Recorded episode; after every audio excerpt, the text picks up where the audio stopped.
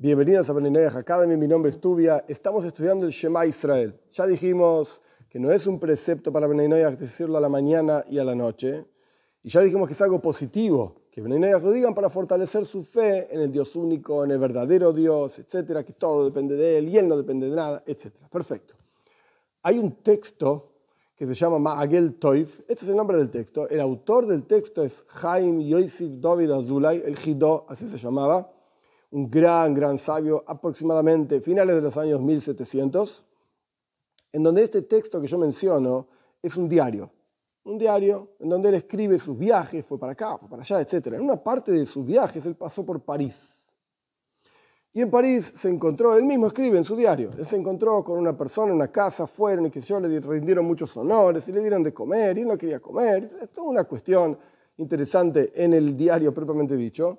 Pero lo que nos importa ahora es un pedacito de una conversación que él registra que tuvo con una persona no judía.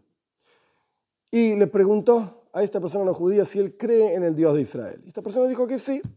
Y el Jidó así escribe, él se aseguró de que en realidad sea verdadera esta fe que él tiene en el Dios de Israel, en el Dios único, que no tiene cuerpo, que no tiene forma, que no tiene representante, que no tiene hijo, que no tiene, ¿a qué? Todas estas cosas que inventó un montón de gente, sea como fuere, se aseguró que su fe es real, es verdadera.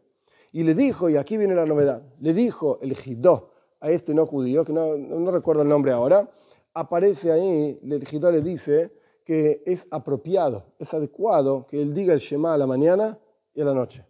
¿Qué significa decir el Shema Israel? En cualquier texto, pueden encontrarlo en internet, incluso en Wikipedia, en cualquier lugar, van a encontrar cuál es el texto mínimo, básico de esta este, esta cuestión en la Torah, Shema Israel, con una serie de versículos, son 7, 8 versículos, 9 versículos, es cortito.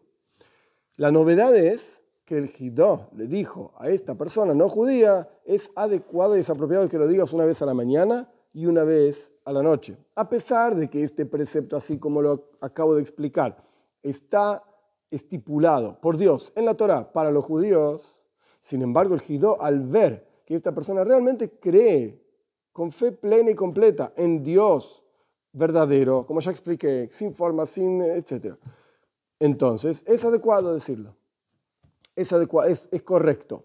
No quiere decir esto que todos los preceptos que están mencionados en el Shema Israel efectivamente se apliquen a no judíos. No, señor.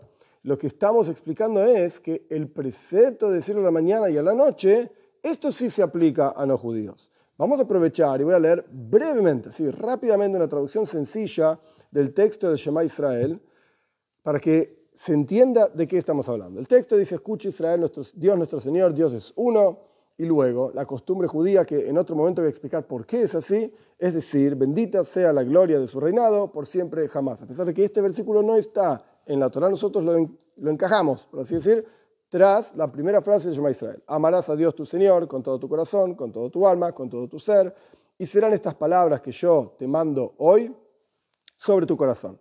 Las enseñarás a tus hijos, hablarás de ellas, en el momento, eh, eh, estando sentado en tu casa y andando en el camino, en el momento en que te vayas a dormir y en el momento en que te levantes. No es que cuando uno se va a dormir y uno se levanta, sino que en el momento en que la gente se va a dormir, o sea, de noche, y en el momento en que la gente se levanta, o sea, de día, hay que decir estas palabras. Y las atarás como una señal sobre tu mano y serán una señal entre tus ojos y las escribirás en las jambas de tu puerta y tus portales o tus ciudades. Como dije antes, no quiere, este es el texto. No quiere decir que todos los preceptos mencionados aquí se aplican a Bnei De hecho, no, efectivamente no se aplican todos a Bnei Pero basándonos en esta esta cuestión que escribió el Hidó, que es una autoridad y por supuesto, por eso lo estoy compartiendo, es adecuado decir el Shema a la mañana y a la noche para fortalecer la fe en el Dios único.